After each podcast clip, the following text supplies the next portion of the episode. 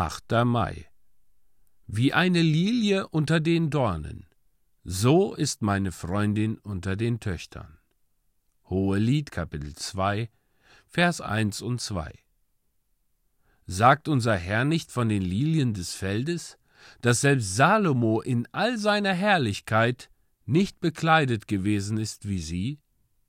Und wenn ich der Lilien Christi gedenke, die mit seiner eigenen Gerechtigkeit geschmückt sind und sein Bild an sich tragen, fühle ich mich geneigt, die Worte des Herrn zu wiederholen. Der Herr will sagen, dass, wenn die Weltmenschen in ihrem besten Zustand, in ihrer schönsten Kleidung, in ihrer Herrlichkeit und Pracht prangen, sie im Vergleich zu seiner Gemeinde nur Dornen sind. Obwohl die Gemeinde so klein, so arm und verachtet scheint, ist sie doch reicher und größer als alle Fürsten und Reiche und Herrlichkeiten der Erde. Die Dornen sind wertlos, sie wachsen und breiten sich aus, sie hindern das Land, aber sie bringen keine Frucht und wachsen nur, um für das Feuer als Nahrung zu dienen. Die Lilie jedoch ist eine Schönheit und eine beständige Freude für jedermann.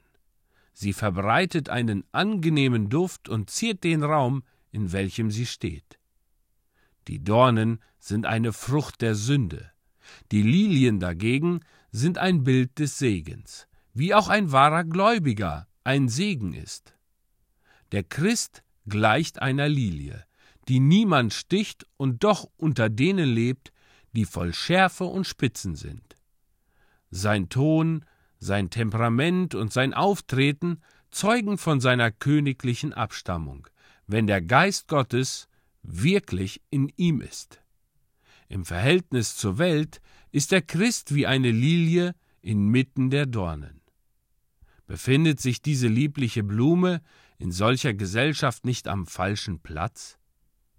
Christus sagt, ich sende euch wie Schafe mitten unter die Wölfe.